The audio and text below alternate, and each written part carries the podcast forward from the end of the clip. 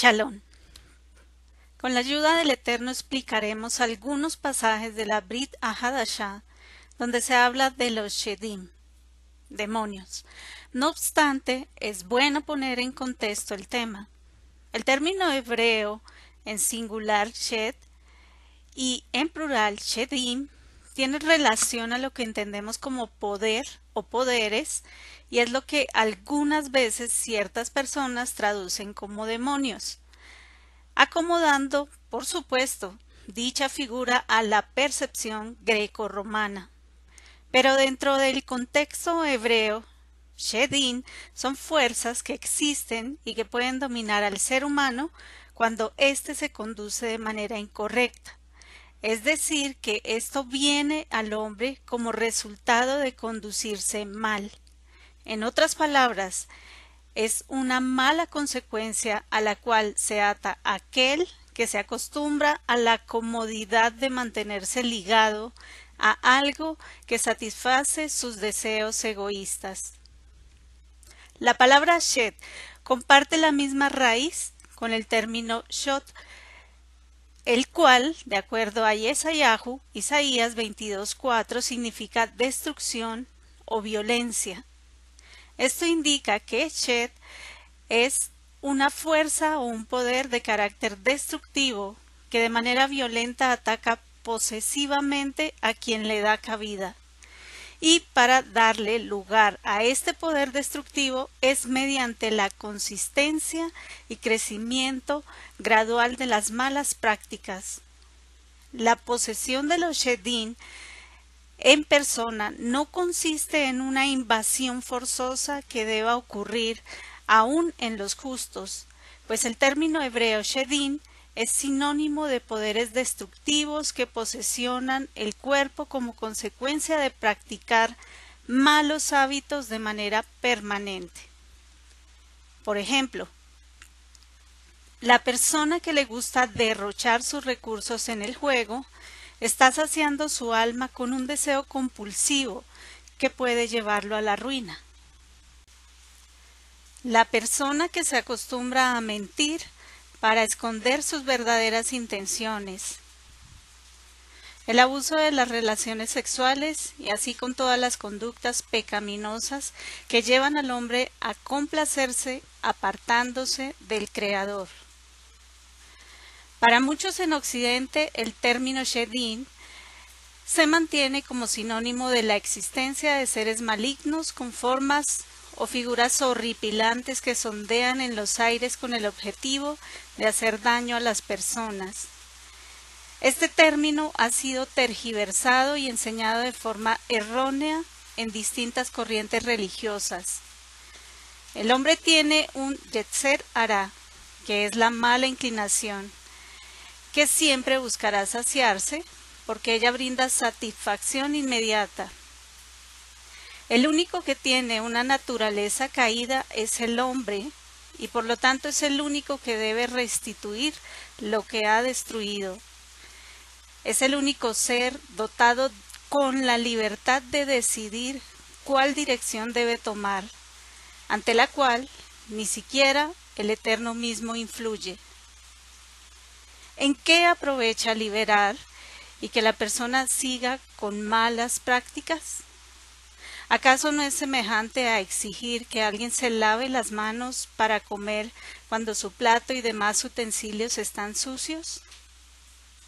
El Yetzer no es un concepto demoníaco, sino más bien un deseo constante del hombre de proceder mal. En el campo espiritual, encontramos pasajes de la escritura mal interpretados, añadidos y otros mal traducidos que han inducido al error a muchas personas. La Torá, la Tanakh y los demás escritos sagrados tienen miles de años de antigüedad y no pueden observarse de la forma en que hoy los entendemos. Tampoco todos los relatos de la escritura son literales y es necesario comprenderlos en su lenguaje original. De otra manera, estamos alejados de la verdad, interpretando sin conocimiento. Yeshua dijo, ¿puede acaso un ciego guiar a otro ciego? ¿No caerán ambos en el hoyo? Hillel 6:39 Al leer la Brit Hadashah, leemos casos de personas endemoniadas. No obstante, en la Tanaj no se emplea el término endemoniado. Tampoco la escritura tiene un concepto de enfermedad mental en la forma en que hoy lo entendemos. Ella no habla claramente sobre los enfermos mentales y es natural que los textos sagrados no lo hagan en razón al avance de la ciencia y la medicina. Tampoco la escritura tiene que explicar todo, porque es el hombre el que debe preocuparse por conocer y tener entendimiento de los preceptos del Eterno. ¿Realmente eran espíritus los que estaban en su cuerpo o eran enfermedades que en ese tiempo se desconocían?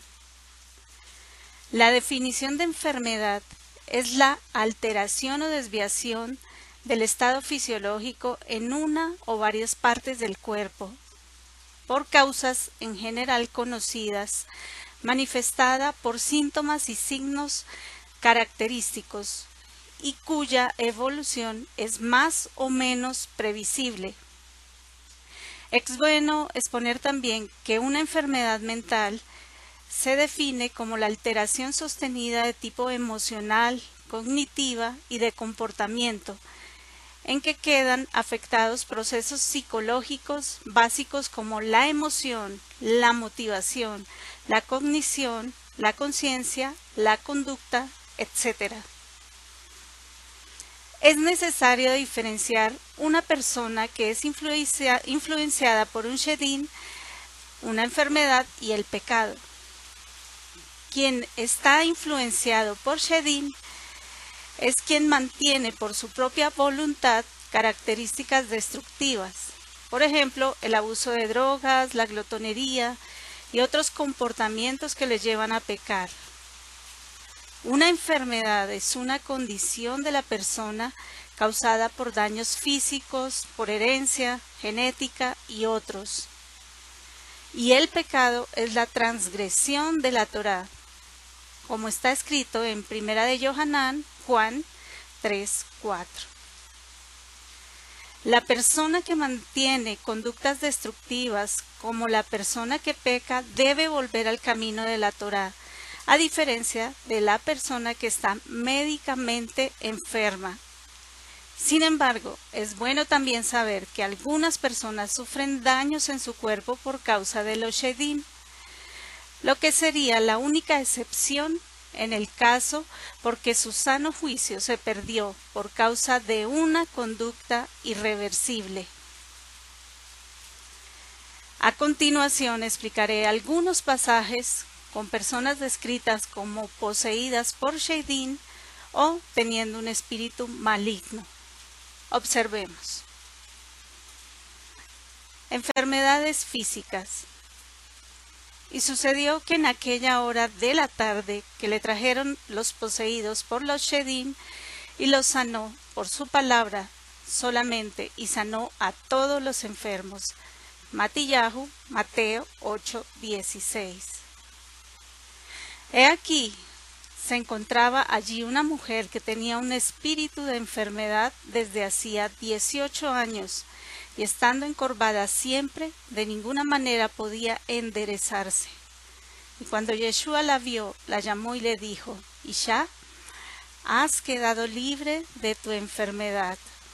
Mujer, has quedado libre de tu enfermedad. Y léel Lucas 13, 11 al 12. Acabando ellos de salir, he aquí que le trajeron un hombre mudo por los efectos de un demonio y echando fuera al demonio, el mudo habló, y todos los que estaban allí presenciando aquello se maravillaron, diciendo, nunca ha sido vista cosa igual en Israel. Matillahu, Mateo 9, 32 al 33. Entonces le fue traído uno que por la acción de un demonio había quedado ciego y mudo y lo sanó, de modo que el hombre hablaba y veía. Matillahu, Mateo 12, 22. Pues he aquí que un shed lo toma y de repente da como alaridos, le hace convulsionar y le hace crujir sus dientes, y echa espumas por su boca y vive destruyéndolo, y casi nunca lo deja desde que logró comenzar a atormentarlo. Y Lel, Lucas 9:39. Todos estos pasajes tienen en común que a las enfermedades se les menciona como Shedin, demonios o espíritus. Claramente eran enfermos que padecían algún tipo de limitación, es decir, que ninguna de estas personas está poseída o influenciada por Shedin. Enfermedades o conductas autodestructivas.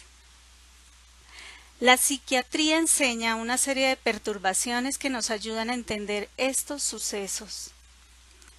Pensamientos obsesivos y locura.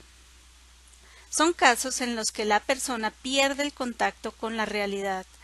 Pueden originarse como consecuencia del miedo, encefalitis, intoxicaciones, tumores, esquizofrenia y locura maníaco-depresiva.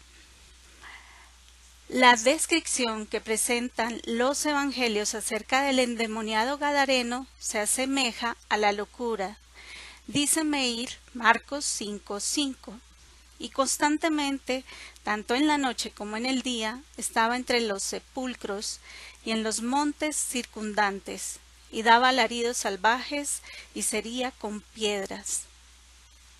En este caso podemos comprender que era una persona que padecía una enfermedad mental que alteraba su comportamiento. Aquel hombre había perdido totalmente la cordura, ya que no se adaptaba a la vida social ni mantenía relaciones saludables con otros seres humanos. El desenlace es el siguiente. El Gadareno, cuando a la distancia vio a Yeshua, corrió y se postró ante él. Verso 6. En el hombre opera la sanidad por mano de Yeshua. Y se acercaron a Yeshua y vieron al que tenía por endemoniado, sentado, vestido en su sano juicio, y se llenaron de temor. Verso 15. Yeshua le dijo, Ve a tu casa, a los tuyos, y cuéntales cuán grandes cosas el Eterno hizo por ti y cuánta misericordia mostró contigo. El hombre da testimonio y yendo comenzó a proclamar en la Dacópolis cuán grandes cosas el Eterno le había hecho por medio de Yeshua, y todos se maravillaban. Verso 19 y 20. El Gadareno muestra su deseo de ser restaurado, postrándose a los pies de Yeshua. Incluso desea ir con el Maestro. El Mesías en ningún momento le dice que se arrepienta de sus pecados, sino que lo invita a proclamar las maravillas del Eterno, dejando claro que lo que operó allí fue un verdadero milagro. No se debe juzgar a una persona que en estas condiciones como poseída o someterla a prácticas de liberación o exorcismo, porque no sirven de nada. Por el contrario, sí exponen al enfermo, que debe de requerir un tratamiento médico por parte de un profesional. Tampoco se debe experimentar prácticas que no están descritas en las sagradas escrituras. Las alucinaciones son ciertas perturbaciones psiquiátricas que se caracterizan por producir alteraciones en la percepción. Por ejemplo, los estados psicóticos resultantes del consumo de drogas alucinógenas. Se las califica como auditivas, visuales, gustativas, olfativas y alucinaciones perceptivas. En relación a su contenido se las cataloga como teológicas, sexuales o kinestéticas. Muchos practicantes de ocultismo y adictos experimentan este tipo de visiones, ya que ven espíritus o apariciones. Las depresiones. La psiquiatría reconoce varias causales de depresión. Muchas anomalías físicas producen como efecto colateral síntomas de depresión. Otras son las depresiones reactivas ante diversos hechos que el individuo no puede tolerar debido a acontecimientos vitales o problemas que la vida cotidiana plantea, como situaciones de pérdida o de duelo mal resuelto. Los miedos, la patología fóbica y detrás de todos los miedos está el miedo fundamental que es el miedo a la muerte, que se pone de manifiesto en muchos trastornos como los trastornos de ansiedad de las personas. El miedo en los seres humanos es un mecanismo defensivo que permite anticipar lo que puede ocurrir y nos diferencia de las especies animales. Podemos anticiparnos a lo que ocurre en este medio y nos ha servido para sobrevivir. Pero ¿qué sucede? Que esta capacidad y anticipación supone la fantasía e imaginación. ¿Qué ocurre? Que la fantasía y la imaginación nos juega malas pasadas, en el sentido de que somos muy buenos para imaginar, cosas terribles y fatales e imaginarnos que nos van a ocurrir los peores males. Eso que depara que el miedo tiene manifestaciones físicas. Las manifestaciones físicas que todo el mundo entendería si imaginamos lo que nos pasaría, por ejemplo, si nos encontramos solos e indefensos ante un peligro inminente, todas las respuestas físicas que tendremos derivadas de nuestra imaginación y conscientemente provocarlas con la misma o con, incluso mayor intensidad. Eso es lo que ocurre. Nuestra mente tiene la facilidad para pensar, imaginar, crear y hacer que esta fantasía afecte todos nuestros sentidos. Ataques epilépticos. La psiquiatría reconoce la epilepsia que es un resultado de algún daño cerebral. Tal daño puede deberse a diversas causas. En Hilel, en el capítulo 9, Lucas 39 dice, Pues he aquí que un shed lo toma y de repente da como alaridos, le hace convulsionar y le hace crujir los dientes y echa espumas por la boca y vive destruyéndolo, y casi nunca lo deja desde que logró comenzar a atormentarlo. Esta descripción es semejante a un ataque epiléptico.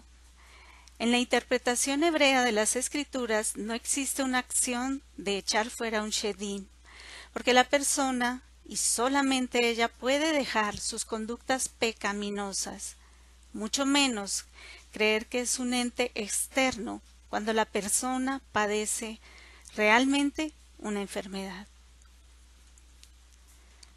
Malas prácticas e idolatría. Aconteció que mientras íbamos al lugar de la oración nos salió al encuentro una muchacha que tenía un espíritu de adivinación, la cual daba gran ganancia a sus amos adivinando. Geburot Hechos 16:16. En este caso es claro que lo que hacía la mujer era una práctica de ocultismo para obtener ganancias. Como se puede ver también en este tiempo, prácticas como el tarot, la adivinación o brujería, lo que está prohibido por la Torá. Así dice Devarín, Deuteronomio 18, 9 al 11. Cuando entréis en la tierra que el Eterno tu Elohim te da, no aprenderás a hacer cosas abominables de estas naciones. No se ha hallado en ti nadie que haga pasar a su hijo o a su hija por el fuego, ni quien practique adivinación, ni hechicería, o sea agorero, o hechicero, o encantador, o medium, o espiritista, ni quien consulte a los muertos. Visiblemente en este caso se puede decir que son Shedin, o sea, malas prácticas, prácticas destructivas y costumbres paganas. Y así lo confirma el texto de Geburot 16, 19 al 21. Pero viendo sus amos que había salido la esperanza de su ganancia, echaron mano a Shaul y a Silas, y los trajeron a la plaza pública ante las autoridades, y presentándolos a los magistrados dijeron estos hombres siendo judíos alborotan nuestra ciudad y enseñan costumbres que no nos es lícito recibir ni hacer, pues somos romanos. Es importante resaltar que muchas prácticas de ocultismo, como espiritismo, telepatía, cartomancia, astrología, hipnosis, magia negra o blanca, pueden traer como consecuencia que la persona se vea afectada y genere las patologías que hemos venido diciendo anteriormente, como alucinaciones o procesos vitales se vean alterados, como los miedos, depresiones y otro tipo de circunstancias que ya conocemos. Acusaciones en contra de Yeshua. Y muchos de ellos decían, se ha vuelto loco de remate, ha perdido su mente. porque lo escucháis? Otros decían, estas palabras no son de uno bajo los efectos de los Shedin ¿Puede acaso un loco devolverle la visión a un ciego? Johanan Juan 10, 20 al 21.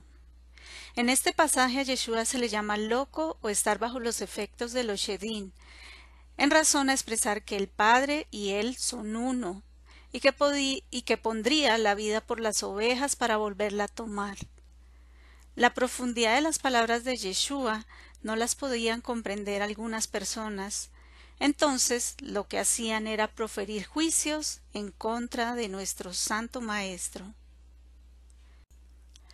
Mas los fariseos que andaban por el área, al oír esto, decían entre sí Este no echa fuera los Shedín por la presencia divina en él, sino por ser el representante de Balcebú, el príncipe de los demonios. Matillahu, Mateo 12:24. En este caso pasa lo mismo. Yeshua es juzgado y quienes lo acusaban no lograban comprender las señales que hacía nuestro Maestro. De hecho, en otros pasajes los fariseos pidieron una señal para tentarle, la que él no concedió por las malas intenciones de su corazón. Indudablemente estamos frente a hechos que no eran conocidos en los tiempos antiguos, pero que nosotros podemos comprender. Los términos atar y desatar. Otras expresiones que encontramos en la Brit Hadashah son términos como atar y desatar, que significan prohibir y permitir. Nada tiene que ver con guerra espiritual. Y a ti te daré las llaves del reino de los cielos y cualquier cosa que tu tribunal prohíba en la tierra, asegúrate que sea previamente aprobado en el cielo, y cualquier cosa que permitas en la tierra, asegúrate que antes haya sido decretado así por mi tribunal en el cielo. Matillahu, Mateo 16, 19. Esto no quiere decir que lo que ate y desate en los cielos se decretará, porque tendríamos el poder sobre las esferas celestes, lo cual es imposible porque el único que tiene esa capacidad es el Eterno. Aquí está la explicación. Matillahu, Mateo 18, 18. De cierto, de cierto os digo que todo cuanto prohibás, prohibáis en la tierra deberá ser prohibido previamente en el cielo, y todo lo que permitáis en la tierra debe ser permitido previamente en el cielo. Se refiere a que nosotros nos debemos someter a lo que sucede en las esferas celestes, y no se refiere a tener un poder especial.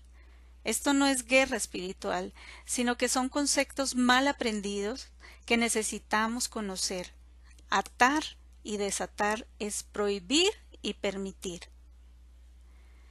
Jacob enseña la forma en que nuestra vida será diferente.